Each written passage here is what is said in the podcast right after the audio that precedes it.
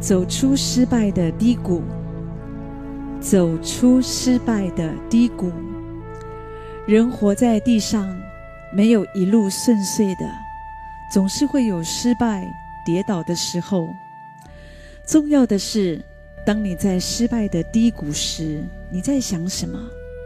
是继续的废在那里，一蹶不振，放弃自己，自暴自弃，还是，还是你愿意做深刻的反省，给自己一个新的开始呢？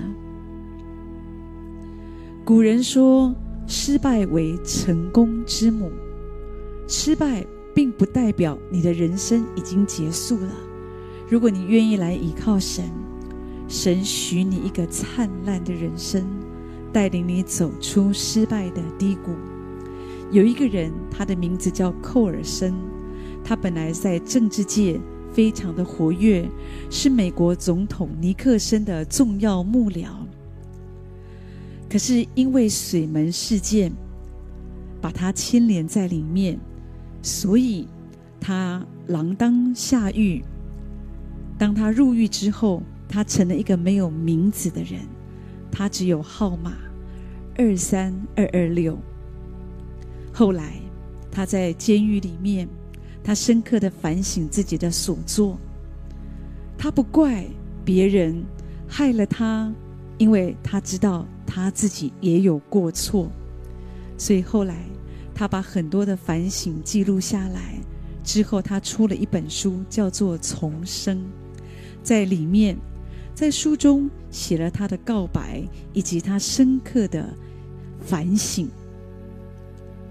他重新谦卑自己，思考生命的意义。一九七三年，他接受耶稣做他的救主。那个时候，有一个牧师就向他提出一个挑战，问他说：“你怎么知道你真正信靠耶稣呢？”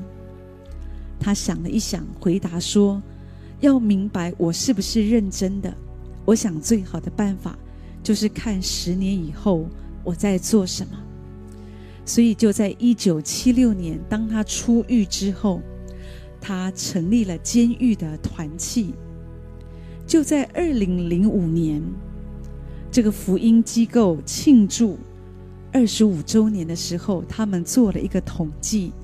就是这个团契已经在全世界八十八个国家、六百所监狱成立了团契。不仅如此，他们还成立了天使树，来帮助犯人的家庭。而且他们也设立了寇尔森奖学金，要帮助这些出狱的青年来就学。他们做了很多的事，是对社会有贡献的，是。主的话鼓励我们：我们若认自己的罪，神是信实的，神是公义的，神要赦免我们的罪，洗净我们一切的不义。所以，我们虽然会失败，我们会犯罪，我们有我们的过错，可是如果我们愿意坦诚，我们真实的认罪悔改，我们祈求神给我们二次的机会，我们祈求神给我们一个新的开始。主耶稣说：“若有人在基督里，他就是新造的人，旧事已过，都变成新的。”所以，当我们愿意信靠耶稣，神要把一个新造的生命、新的生命、新的思想、新的人生、新的价值观，神要放在你的里面，神要带领你走出失败的低谷。